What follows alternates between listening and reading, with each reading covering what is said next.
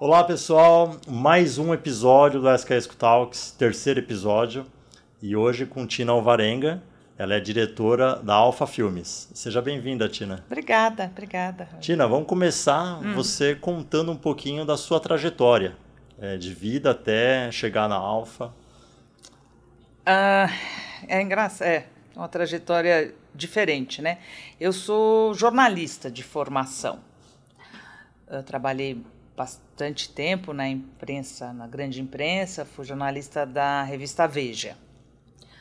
E aí resolvi sair, fiquei um tempo meio assim sem fazer nada tal. E aí o meu irmão estava abrindo a Alfa. O meu irmão, que é o Roberto, que é o dono da Alfa, ele trabalhava na Paris Filmes na época que ele foi trabalhar na Paris Filmes, junto com Alexandre Damiou, que era o dono da Paris, a Paris estava começando a distribuir os DVDs e tal. DVDs não, fita de VHS. Estava começando com o trabalho de home video. E aí ele desenvolveu tudo isso na Paris, tal, ficou lá, sei lá, uns oito anos. Tal. E aí ele abriu a Alfa com a expertise dele, ele abriu a Alfa. Aí ele falou: ah, vem trabalhar comigo. Eu sempre fui muito boa organizadora. Uh, aí eu falei: ah, vou. E aí eu me encontrei um pouco nisso, sabe? De, de organizar um escritório, de fazer acontecer e tal. Então a gente se dá muito bem. Ele fica com a parte de compra de filmes e eu fico com a parte de escritório, de, de organizar o escritório, de administração, né? Então, assim, eu do jornalismo fui para administração e me vejo assim sendo super administradora e nada. O jornalismo é só para ver mesmo e tal. eu leio muito e é mais para esse lado. Temos uma trajetória parecida, né? Porque eu também sou jornalista por formação, ah, é? né? E hoje tenho a, a, a, minha área é administrar a SKESCO também. Né? Mas você trabalhou com. Eu trabalhou na imprensa? Eu cheguei a trabalhar numa agência de notícias. Ah, tá. E aí depois eu passei para uma agência de comunicação, fiz assessoria de imprensa, então não fui para a mídia, grande mídia, né? Tá. Eu trabalhei mais como, mais como assessor de imprensa do que como jornalista. Mas a minha formação também foi ali como jornalista. É. Tina, e quantos anos de Alfa Filmes? Quando ela foi fundada? Olha, a Alfa foi fundada. Ai meu Deus, mas eu acho que mais ou menos em 94. Acho que mais ou menos por aí. Década de 90. É, é, é, no início de 90. não lembro, tem tanto tempo, né, que a gente acaba não lembrando. uh, foi uma das primeiras empresas de, de vídeo, né? A gente, uh, quando o Roberto saiu, gente, ele abriu uma empresa de vídeo, né? O vídeo estava começando a dar aquele boom Mas e uma tal. Distribuidor, uma distribuidora? Uma, uma distribuidora. Uma distribuidora mesmo. Uma, na verdade, o Roberto teve antes uma locadora. Tá. Ele trabalhava na Paris Filmes como diretor-geral dessa parte de home video e tinha uma locadora em Alto de Pinheiros. Aí a, o, o lugar que ele tinha locadora passou para para Nova Faria Lima, até não, não existe mais, né? Passou a Avenidona ali. Era na Pedroso. E, e aí ele saiu da Paris e foi para a primeira uh, feira de cinema, né? Para comprar filme. E aí ele comprou, acho que seis ou sete filmes, trouxe, fez a equipe de venda e começou a vender o, o, os filmes. Era tudo que ele entendia, né? Muita gente que trabalhava na Paris na época foi para Alfa com ele. Uh, aí, por uma sorte, me lembro que ele, sei lá, ele tinha uma ideia uh, que ia vender X peças de vídeo e vendeu assim muito mais. E foi uma coisa bem bacana, assim, na época. E aí a coisa começou a ficar muito grande. E aí era muito pedido para aprovar, fazer essas aprovações de crédito, tinha toda o lado de nota fiscal e ele tendo que viajar para as feiras. Foi aí que ele falou: Tina, vem, vai, vai, me ajuda. E aí eu fui e fiquei com toda essa parte, que estava meio uma confusão. Uh, porque não. Quer dizer, uma, aquela confusão boa, né? O problema uhum. bom. Sim. Porque não esperava. Não esperava que vendesse tanto. Ele sempre soube comprar muito bem. Eu brinco que uh, a gente divide bem, porque eu, se fosse comprar filme, ia ser uma tragédia. Ia pagar alto demais? Eu acho que eu pagava alto demais. Eu gosto de um tipo de filme que não é o que faz tanto sucesso. Assim, ele, uhum. ele tem bem assim. Ele, ele sabe o, o que está vendendo, o que as pessoas estão gostando. Ele tem bem esse, esse lado assim. Uh, ele, ele tem a mão boa para comprar. Para quem não conhece o conceito ou a atividade de uma distribuidora de filmes, o que essencialmente faz uma distribuidora de filmes? Uh, então, precisa saber. A, a, distribuidora de filmes, ela é distribuidora do quê, né?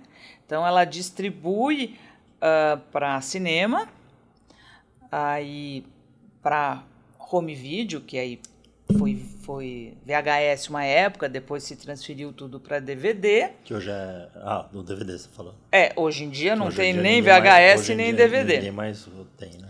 Depois. Uh, Blu-ray? É, DVD, depois Blu-ray. Uhum. O Blu-ray teve uma vida muito curta, é, sabe? É. Não pegou, né? É, acho que muito caro. E aí. Eu comparo o Blu-ray meio com fax sabe, o fax meio nasceu morto, né? É. Ele lançou tudo pá, pá, o, fax, mas dali a né? pouco, pá, acabou. O BIP até que teve uma época assim que tinha muito médico de Sim, BIP, é, né? É. Mas assim, a vida foi muito curta do fax. E o Blu-ray também até que tem, né? Hoje em dia, se você lança, você lança Blu-ray, algumas coisas tal. Mas eu acho que. Se, olha, posso estar falando errado, mas eu acho que se duvidar, nem vende mais aparelho. É, acho que ninguém compraria agora com o streaming, né? Não é? Então não, não tem. E aí depois. Uh, então a gente faz, fazia essa venda, tudo tem as janelas que a gente chama, né? Você tem um tempo. Se você lança no cinema, você tem X tempo para lançar uh, em home video, depois você tem mais X tempo, tudo contratual com o distribuidor uh, que você comprou o filme lá fora, né? Uhum. Aí você tem X tempo para lançar uh, na TV a cabo, né? Quer dizer, depois você tem para vender para televisão e hoje em dia para o streaming. Isso tudo embolou com a chegada do streaming. Uh, eu falo que a distribuição de, de cinema no Brasil mudou muito.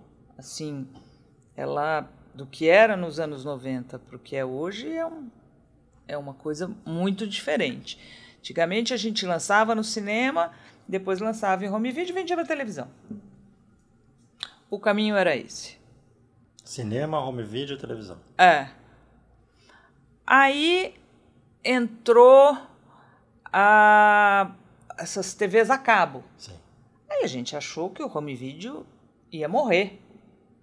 E o home video sempre foi uma receita muito grande. Uh, às vezes maior do que o cinema. Aí o, o home video vinha grande, veio o, a TV a cabo, ah, vai morrer, porque todo mundo vai assistir na TV a cabo e não vai mais comprar vídeo. E ah, mas também não vai nem mais ao cinema. Aconteceu nada. As pessoas ficaram nas três mídias e tal, e depois a gente vendia para a televisão. O preço da televisão tinha muito a ver como tinha performado o filme nesses, nesses outros lugares, né? nessas outras mídias. Sim.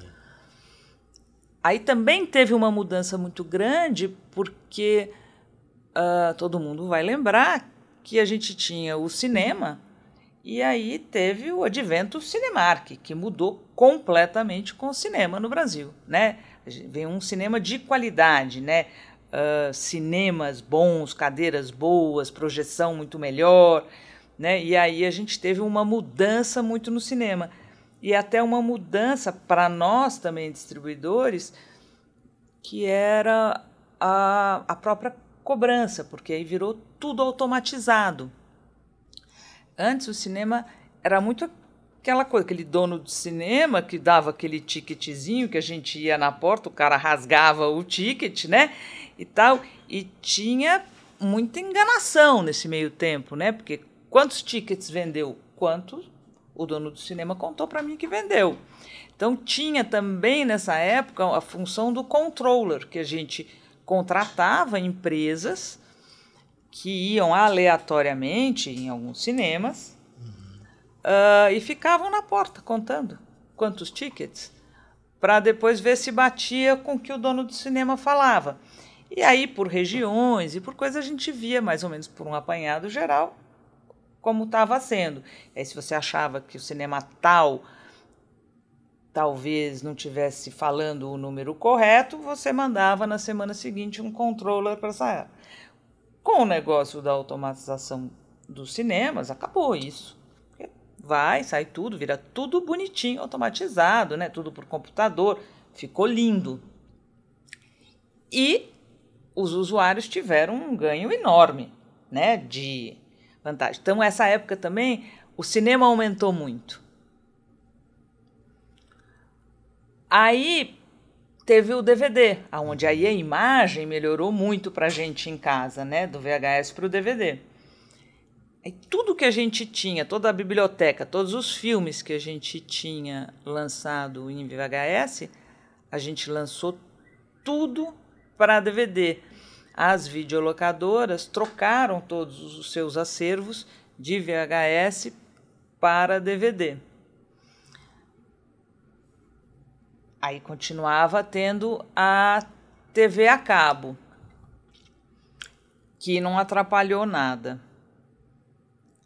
E o cinema sempre um grande programa, né? As pessoas nunca deixaram. Uhum. E eu acho que agora, aí com o negócio da internet a coisa embolou um pouco. O cinema não. Mas o resto das mídias sim. Porque as pessoas tinham em casa um entretenimento novo. Uh, e aí foi um concorrente que a gente teve. Uh, caiu a venda de, de DVD e tudo. Uhum. E a gente sempre procurando entender, né? Quem que, que, que vai entrar no lugar, como que vai ser. Nessa hora da internet, a gente sentiu assim um baque. Mas ainda ia. Agora a gente sente um baque imenso com, com o streaming e eu acho que o hábito mudou. E aí, quando você muda o hábito, a coisa começou a ficar diferente. Então, pós-pandemia, eu acho que já vinha uma mudança, as pessoas já vinham tendo uma mudança de hábito. Uhum. E no pós-pandemia e na pandemia isso ficou muito acentuado. Então, assim, os cinemas agora estão com um público muito menor do que tinha. Sim. E aí você fala, ah, ah, mas é porque pós-pandemia. Não, não. As pessoas uh, criaram mais o hábito de ver em casa.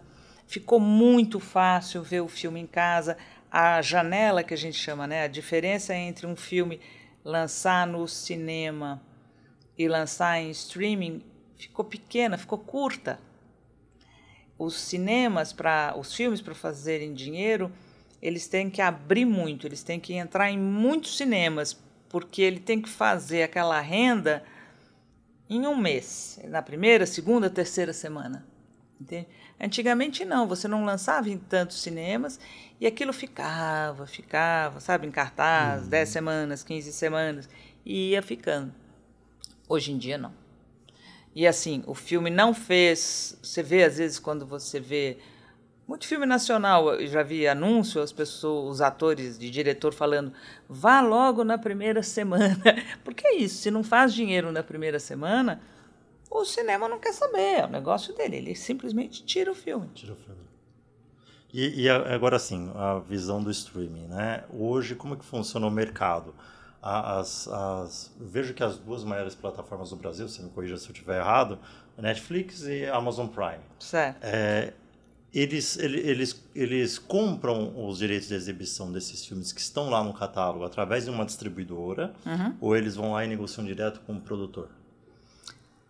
Então, aí o mercado teve de novo uma coisa confusa, né? Porque aí você acaba praticamente com o home theater, com, com o home video, né? Desculpa.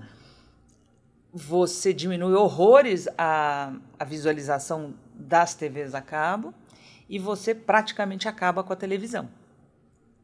Então, vender filme para televisão começa a ficar, porque ninguém assiste mais filme. Se você olhar nas grade, na grade, não tem mais filme. Então a gente não. Muito difícil vender filme para televisão. Aí entra os streamings, Netflix e Amazon como ah, grandes plataformas. Que no início compravam filmes de nós distribuidores.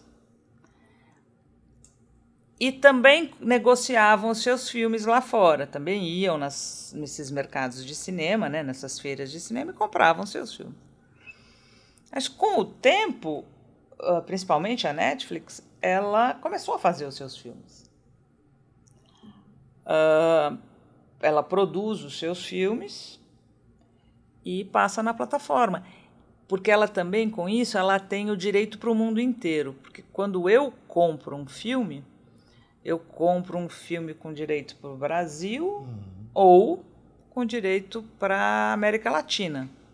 Nunca compro um filme com direito do mundo, porque como é que eu vou Negociar negociar isso, controlar isso? Não existe. Sim. E a Netflix é bom para ela, porque ela tem no mundo inteiro. Então, quando ela comprava um filme de mim, ela comprava o direito do Brasil ou da América Latina. E depois ela queria negociar esse filme. No, ela, tinha, ela tinha que descobrir aonde quem vendia esse filme no resto do mundo inteiro. Né? E aí ela ia pegando para cá, para lá, tal, ia fazendo a colcha de retalho dela. Agora não. O filme é dela. Ou quando ela negocia lá fora, ela também tenta negociar a distribuição mundo. Mas muitas vezes as produtoras lá fora não interessa vender mundo, porque talvez ela vendendo picado, ela ganhe mais dinheiro. Né? Ela faça mais dinheiro com o filme.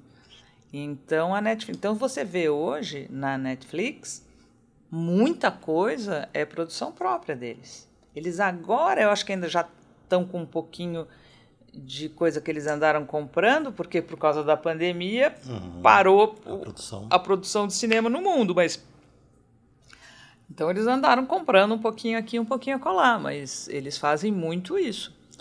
A Amazon já compra mais da gente, da, do mercado em si. Entendi. Mas compra de distribuidora. Compra de distribuidora, mas também tem a produção Amazon, né? Não tem- é.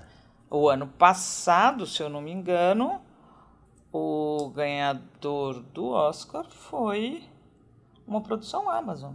É, Se eu estou enganada, enfim. É, eles têm. Tem várias indicações, até para esse, É. esse Oscar 2023, ele tem um catálogo lá na Netflix que diz, ó, essas são as indicações da Netflix que está concorrendo ao Oscar. Produzido pelo Netflix. Produzido, acho que Pinóquio, que é, o É. grande eh, concorrente à animação, Animação. é produção Netflix. Quer dizer, os caras fazem bem o negócio. E qual foi o filme na história da Alpha assim, que vocês mais acertaram de ter comprado aquele direito daquele filme que foi um sucesso? Parasita. Que é o filme coreano. É. Ganhou o Parasita. Oscar.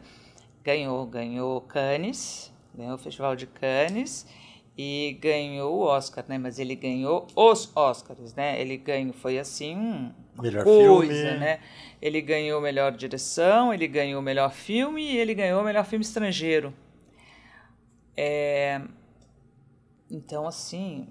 Bom, se, alguém é, lembrar da noite do Oscar, é muito divertida, porque o diretor indo uh, uh, receber, final ele fazia assim, né, com a cabeça, ele falava assim, eu vou ter que beber muito para para realizar isso, porque ele nunca imaginou, né, que ele fosse 2020, né? É, acho que 2020. foi 2020. É, foi um pouquinho antes de começar a pandemia. com os direitos do, do filme na, no Oscar. Aí no dia seguinte todo mundo queria assistir. É, então, foi, esse aqui é muito engraçado, porque o Brasil não tem costume de filme coreano, quer dizer, o mundo não tem o, o hábito do filme coreano. Mas a gente comprou uh, no Festival de Cannes. O Festival de Cannes é maio. Então a gente comprou em maio de 19. Ele ganhou o Festival de Cannes. Aí a gente trouxe para o Brasil, comprou os direitos, veio para o Brasil. E a gente começou, lançou num festival aqui no Brasil e tal, e começamos a lançar. Eu acho que o início do lançamento dele, se eu não me engano, foi novembro. Uh, a gente tinha, assim, nesses termômetros de Oscar, que ele, Parasita, estava muito bem uh, colocado, tal, falado, mas ninguém imaginava assim. A gente imaginava uma indicação para melhor filme estrangeiro. Já estava muito legal. E, e aí a gente lançou o filme. Aí para você ter uma ideia, né? Agora para falar de, eu esqueço. Tenho a memória não é, minha memória não é tão boa mais, mas sei lá, a gente lançou em 80 salas, não me lembro quantas salas, em, mas acho que foi menos, foram menos de 100 salas. Isso Brasil. Brasil. Porque quem pegou Parasita? Pegou Parasita o famoso circuito alternativo. Uh, e ponto. Aí no circuito alternativo foi muito bem. Novembro foi muito bem, dezembro foi muito bem.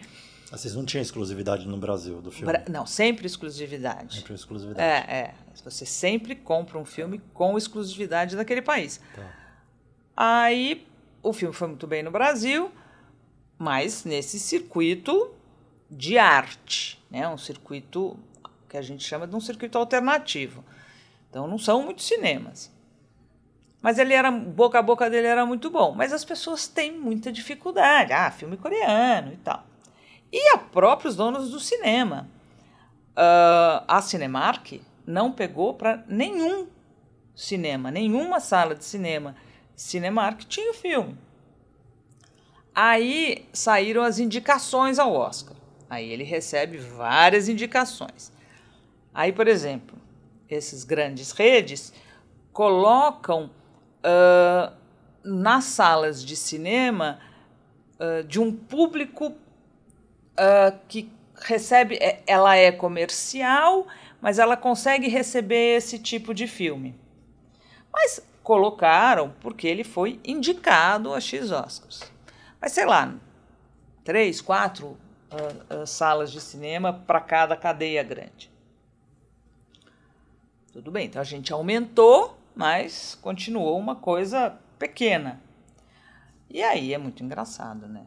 Você tem o Oscar no domingo e na segunda-feira você acorda com todas as grandes redes de cinema uh, querendo passar o filme em todas as suas salas, em todos os complexos, uh, Cinemark, Cinépolis, uh, tudo.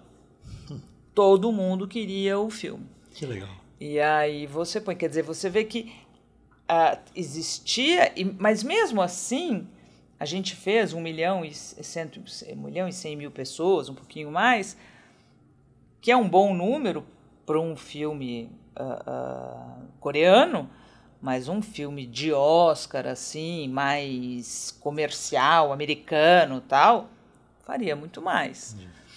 Mas foi muito além de que quando a gente comprou o filme em maio, que a gente imaginava, né? Porque... Uh, um filme que ganha Cannes não quer dizer que ele é um filme que vá ter uma bilheteria boa. Tá. É, porque o Cannes não está na cabeça da, da grande maioria das pessoas que está aqui para o nosso consumo, basicamente, é Oscar, né? Uhum. Como que funciona, Tina, uh, os festivais? Vamos pegar o Festival de Cannes, por exemplo. Como é que funciona a estrutura? Vocês vão lá para é, assistir o filme, terminou de assistir o filme e fala, opa, eu quero comprar esse direito. Como é que funciona isso? Então, você pode comprar o filme em várias etapas. Uh, muitas vezes você compra o filme, o filme nem começou a ser feito. Você vai na produtora e eles uh, te mostram, te, te dão, se você quiser ler, um script do filme. Falam quem é o diretor, quem vão ser os atores, qual vai ser o custo de produção, quanto que eles vão gastar no filme e o preço que eles pretendem para o Brasil. Uhum. Uh, aí, se você comprar o filme assim, você paga X. Aí você tem uma outra etapa que provavelmente vai ser um festival seguinte, aonde você já tem algumas imagens dos filmes. E aí então você pode ter um pouco mais de ideia. Como se fosse um trailer. É, às vezes você tem um que a gente chama de promo, que são várias cenas, uhum. mas uh, sem ser um trailer, né? Assim que a gente vê aquele começo, Sim. meio e fim, aquela coisa. Tal. Depois você tem um trailer no, no mercado seguinte. Quanto mais pronto você compra o filme, mais caro ele vai ficando porque você já tem mais ideia do produto que você está levando. Uhum.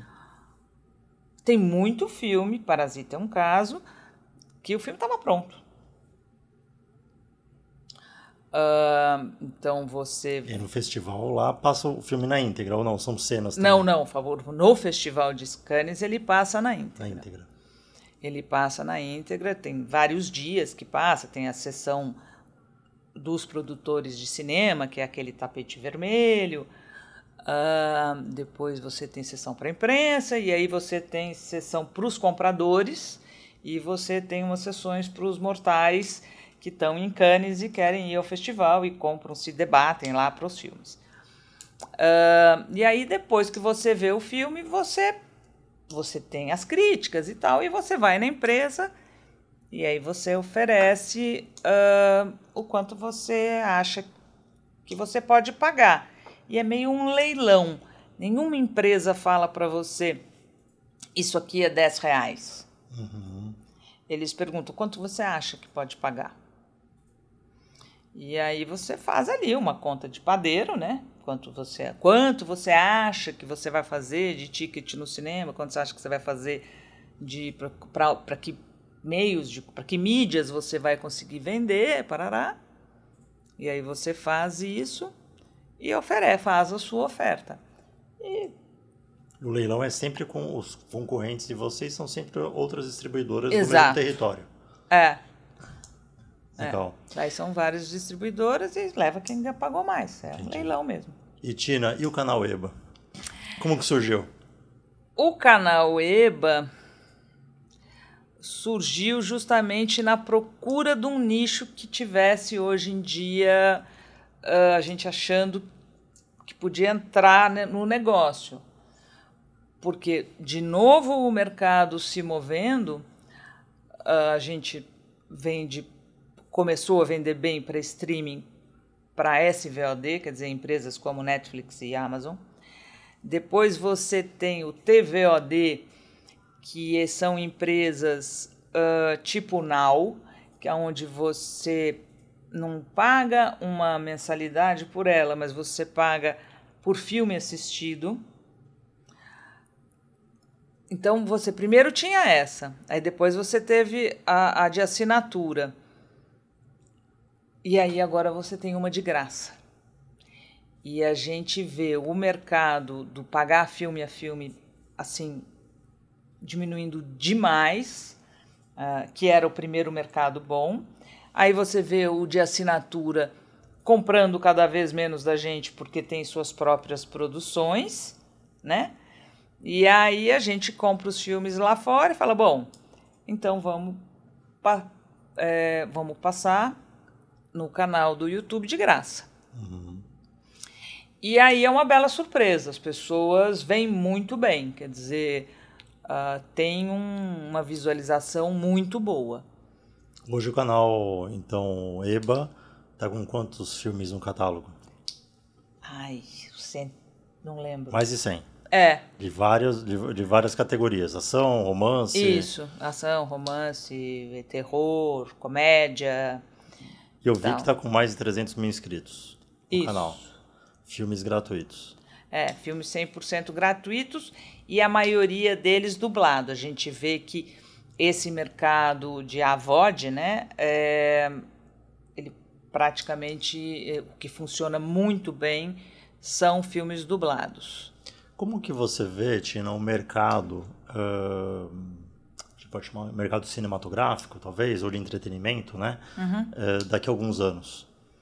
Você acha que vai ter uma grande mudança nos próximos anos, como teve nesse, nessas últimas décadas? Nossa, mas é, você sabe que eu me seguro na cadeira, né? Porque, rapaz, que mais, né? que mais que vai acontecer? Quer dizer, ele mudou demais. É. Quer dizer, quando você imagina que há uns anos atrás a gente vendia absolutamente tudo para as televisões, uh, porque tinha uma grade imensa. Uma época a Globo tinha você podia escolher, lembra? Tinha uma sessão de noite que você podia escolher, tinha três filmes, aí você votava. Quer dizer, era uma loucura a, a, a quantidade de filme que a pessoa tinha para assistir em casa pela televisão. Sim. E eu acho que hoje em dia as pessoas querem ver o que elas querem, como elas querem, na hora que elas querem. Entende? E então ela não quer ir numa locadora alugar um, uma fita de vídeo porque ela vai ter que devolver, ela vai ter que ver naquele fim de semana. Ainda existe locadora? Acho que Olha, acho deve que ser não. no interior, né? É, não, bem, né, é, é, é, não existe. Bem afastado, talvez. Ela também não quer ver na televisão, porque a televisão vai obrigar ela a ver naquele dia, naquele horário. E aí o streaming é um mamão com açúcar, é, né? Porque é. ela vê o que ela quer, ela para, ela não gosta, ela troca, ela tem uma oferta imensa, né? imensa e ela pode isso, né? Ela pode assinar várias coisas. Então, assim, é quase como se você tivesse uma locadora em casa, vai. Sim. Há muitos anos atrás, eu tenho um conhecido no mercado de cinema que tinha um laboratório. E aí ele ia muito nessa feira que tem em Las Vegas, é feira de que mostra muito como é que vai ser o mercado, muita novidade de, de tudo, de, de cinema, de games, de tudo. E ele falou para mim: ah, futuro vai ser você estar tá sentado na sua casa e você vai escolher um filme que você quiser, você vai pôr lá o nome do filme, ele vai aparecer, você vai dar play e você vai ver na legenda que você quiser, no idioma que você quiser. O que a gente faz hoje? Uhum. Quando ele falou, eu falei, ah, tá, quer dizer, meio Jetsons. Sabe, eu tirei Aí. sarro, porque eu falei, imagine, que, que maluquice isso que você está falando. E tá aqui, eu estou vivendo isso é. e estou vendo a hora que isso ainda vai ser diferente. É o consumo das séries, né? Você vê as pessoas consomem séries. Por quê? Porque elas não têm paciência de ver filme. Agora, em contrapartida, você olha esse ano o Oscar e muitos filmes têm mais de duas horas. Quer dizer, uma contramão do mercado. Mas aí você já tem filmes no Oscar que são feitos para streaming. Mas aí você tem a Netflix também falando: olha, agora não, a brincadeira vai mudar, eu não vou mais dar o sinal de streaming uh, para você do jeito que eu dava, eu vou tentar uh, limitar a, a área que você pode assistir. Por quê? Porque as pessoas ficam compartilhando né, os seus IDs e as suas senhas com os outros, e aí então eles não veem um jeito de crescer. Aí outro dia eu estava conversando com uma amiga que mora em Los Angeles, no mercado de música, e ela falou: olha, aqui uh, tem videozinhos, filminhos de 15 minutos. Filme. Com começo, meio e fim. E ele falou, ela falou: olha, muito jovem hoje em dia só consome isso. Filme de 15 minutos? 15 minutos. Quer dizer, as pessoas estão tão rápidas assim. É um curta da curta ali. É, uma loucura. É... Entende? Então, assim, e aí você vai pegando nisso. Uh, o que vai mudar no hábito? Mudou-se o hábito. É, eu tenho dois filhos, um de 30 e uma de 25. Eles não ligam à televisão. Televisão aberta não existe. Você assiste TV aberta para ver o quê hoje? Eu não assisto televisão nada. aberta. Nada, zero. Esporte, zero. jornal, nada. Zero. Eu assisto só para ver corrida de Fórmula 1, que eu amo, hum. e, e telejornal. Assim, ah, tô ali sem fazer nada, às vezes 8 e meia da noite, assistir o Jornal Nacional. E aí, para minha surpresa, a gente tava falando de TV aberta, é, nesse final de semana estava passando a Fórmula 1 na Band, e aí eu, eu, eles estavam anunciando, olha, hoje, uma hora da manhã, uma da manhã, um episódio daquela série Breaking Bad, hum. né? Eu falei, nossa senhora, mas quem hoje em dia vai uma hora da manhã assistir? Porque não tem nada para colocar na grade da programação, eu acho, mas são 50 e poucos episódios. É uma baita série, mas são 50 e poucos episódios. Se você perder um ali, né, no próximo domingo, se você, você já não vai talvez entender bem a história. Então, assim, é uma sequência de 50 e poucos episódios que é, será que faz sentido para a TV passar, sabe? É, e aí a minha pergunta é será que faz sentido? E será que o público da uma hora da manhã não é um público que teve acesso ao canal de streaming, ou tem acesso ao canal de streaming onde passa Breaking Bad? É. E aí vai pegar lá. É.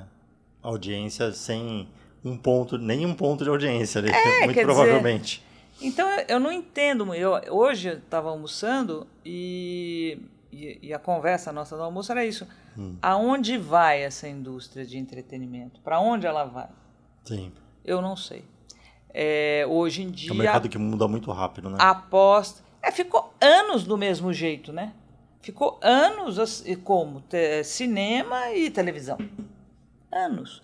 Mas de repente ele veio num looping que ele dá pá, pá, pá, ele muda sem parar. É, ficou, ficou muitos anos ao mesmo, no, no, na mesma, no mesmo formato talvez a década de 50, 60 até a década de.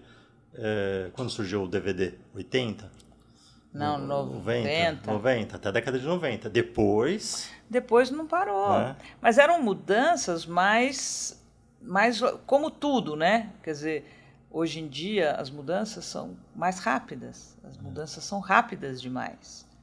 Né? Quer dizer, você vê a, a, essa categoria né, de do TVOD, né, que é esse, vamos dizer, que você paga ali, que da sua caixinha de que você tem em casa, do, que você paga para ver cada filme, né, pra, por assinatura.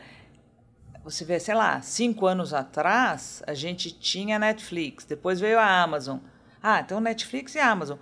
Meu, hoje em dia, você fala, ah, eu tenho Netflix, eu tenho Amazon, eu tenho Disney, eu tenho Star Plus, eu tenho Paramount. Outro dia eu fui contar no meu cartão de crédito a quantidade de app que você assina. Sim. Sim. Aí você, ali você tem 14 reais uma, outra 30 e é. tal. Dá mais caro que a, a TV a cabo lá de antigamente, né? Mas você também pode... Bom, você tem, você tem a Globo hoje em dia. A Globo, ela investe uma quantidade de dinheiro louca na própria Globoplay. Acho, ah, acredito que ela deve investir mais, porque é onde ela vai. Você vê ela com o maior problema dentro da própria Globo, a gente escutando, né? As pessoas sendo demitidas, jornalismo, é, a parte de novela, que a gente sempre achou que era, né? E, e nada. Eu sempre assisti novela das oito. E há anos eu não, tele, não, não, não ligo. É, o meu filho existe, foi morar né? sozinho é. e ele não tem TV aberta, ele não tem sinal de TV aberta é. na casa dele. É. Porque ele até tem Globoplay. Então, se por acaso ele quer ver, por exemplo, a Fórmula 1 e tal, ele assiste pela Globoplay. Sim. Porque você paga um X a mais e aí assiste o que está on air na hora. É. Quer dizer, Então, assim, mudou demais. Mudou muito. Ah, a TV da minha filha tem o. Não tem antena, tem o plugzinho ali do, da Amazon para, eu acho que é Fire Stick, alguma coisa assim, uhum. para colocar ali com controle remoto para colocar qual, qual que você quer. Netflix, YouTube, qual aplicativo ali, é só streaming. Né? Então a TV aberta não faz nem sentido para uma criança, né? É, é, você vê, você deve. Eu, quando criança, assistia televisão, tinha lá aquele período do de, de filme que era tipo, acho que era de, de, de desenho, né? Que era. Eu me lembro que eu assistia almoçando antes de ir para a escola. Eu assistia Tom e Jerry. É, Tom e Jerry, mandar chuva, era aquela Penélope, lembra? Aquela Penélope, não sei o que, que tinha. É, aquilo era uma delícia, aquele, ca... aquele cachorro assim. É. Aquilo era muito bom. Aí, você pegar os meus filhos, vai, viam um pouquinho desses programas, nem viam muito, mas tinha, viam malhação. Viam malhação e viam, ou talvez estudavam de manhã, então não viam nada de manhã. Hoje em dia, essas crianças não têm ideia, não sabem. É. E quando eu brinco isso, há 30 anos atrás, se chegassem para você e falassem, Romeu, o que, que você quer hoje? Ser dono da Rede Globo ou ganhar o prêmio máximo da Mega Sena? Ser dono da Rede Globo. Certo? Sim. Micão. Cada, Quando cada você... mês. É, é, é, que tem uns ativos da Globo que acho que valem a pena ainda, né? Tipo, tem muitos imóveis, é por isso. Quando que você imaginou? Quando que o senhor Roberto Marinho, tadinho, imaginou que aquele império, império aquela coisa. É. É. E eu, eu tô pra, pra saber quanto tempo ainda vai durar a famosa novela das oito, que não é das oito, né? É. Mas porque para mim, muito brevemente, em menos de 10 anos, novela não vai fazer sentido você passar novela todo horário, todo, toda vez. As pessoas estão indo mais para o streaming. É, e, e, faz sentido você produzir uma novela, mas para você assistir a hora que você quiser. Então, mas a Globo, ela não. Eu não sei, mas eu já escutei. Ela, ela solta os capítulos no streaming antes, não solta? É, eu não sou um consumidor de novela, não sei. É, eu é, também não, mas é. eu já escutei Com isso. antecedência, né, para é, ela não dá, antes. É, ela não dá toda, porque a novela nem foi gravada, uhum. mas ela dá acho que uns dias antes, assim, sabe? Então, vamos dizer, ela, ela dá a semana... Eu não sei se novela, mas as séries dela, que são muito boas, ela, ela dá antes. Tem série que foi lançado no streaming deles antes do que na televisão. Sim, sim. Então, assim, você vê isso, você fala, gente, se esse império, quando era criança, era um império, já está se reinventando todo, né? Se vira nos 30 mesmo, né? Como é que vai ser esse mercado quando daqui a 30 anos? Será que tem mais para mudar? a gente, vai, a gente ele... vai descobrir. É, eu não é. sei se ele tem mais para mudar. Pode ser. Ah. Mas é, às vezes você não está nem na sua cabeça o que pode vir, né? Sim. Você não parou nem para pensar, porque eu não parei para pensar quando eu tinha 10 anos que eu podia estar tá vivendo isso no mercado de Sim. entretenimento, né? É. Então, o que, que a gente vai estar tá vivendo daqui a alguns anos? Os, não sei. É, pode ser que tenha muita mudança, pode ser que acabaram tantas mudanças. Se eu fosse chutar, eu chutaria o uso da inteligência artificial para reduzir custo de produção. Né? Porque hoje você, hoje o trabalho de jornalista está super ameaçado, né? Com a questão da aquele chat GPT. Uhum. Claro, não vai sumir o trabalho do jornalista, não vai sumir o trabalho do, principalmente o jornalista é, investigativo, né? Mas produção de textos ali básico, hoje o chat GPT faz, que é, é inteligência artificial. Então, hoje você pode dar um código lá no chat GPT e falar, eu quero que você desenvolva é, uma, um quadrado com um palhaço dentro, é, tirando o chapéu, uma imagem. Daqui cinco anos, como, como então vai estar vai tá avançada essa inteligência artificial para você pedir a produção de um filme é, dentro do, da, da plataforma? É. Né? É, eu acho que é isso, né? Quem imaginava né, esse chat é. há um tempo atrás? Há um ano atrás ninguém imaginava. É. Veio agora final do ano, né? Quer dizer, rápido, é rápido demais hoje em dia. É tudo rápido demais. Sim. Até o próprio crescimento né, dos, dos filhos, né? A gente olha e fala assim, às vezes olha e fala, gente, a Terra tá girando mais rápido, ninguém descobriu ainda, mas tá, não é possível. O tempo está passando muito mais rápido, a gente não está percebendo. muito mais rápido é. e a gente não está percebendo. É. As mudanças são muito rápidas. É. É, a gente é isso, tem algumas mudanças que são interessantíssimas e a gente não teve nem tempo de processar. Sim.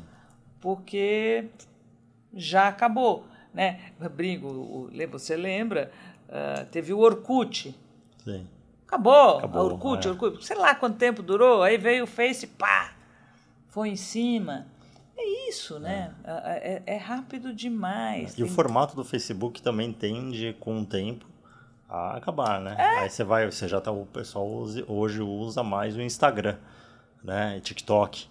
Então os formatos vão mudando. Você falou do filme, né? Tem gente assistindo lá nos Estados Unidos filme de 15 minutos. É. Então você tem a tendência de consumo que muda e com isso sobrevive aquele que consegue fazer a ferramenta apropriada para aquela tendência de consumo. É. É. é, esse bichinho, né? Esse celular, essa coisa, isso faz mudar muito. Né? Você vê, hoje em dia você entra num metrô, 100% das pessoas estão olhando o celular. Sim. Ou vendo TikTok, ou assistindo um filme. É. Entende? Quer dizer, então é isso. Ela está dentro do, do metrô, é, voltando ao canal IBA, né? O cara está lá dentro do metrô, sentou, pegou ali um filme dublado, um bom filme, dá o play dele, começa a assistir. Aí chegou o ponto dele, ele põe o pause, vai para casa, não sei o que, tá no dia seguinte, ele começa lá daquele ponto e vai ver. E se ele não gostou, ele passa para outro, ele não está pagando. É. Entende? Eu acho que também tem isso, né?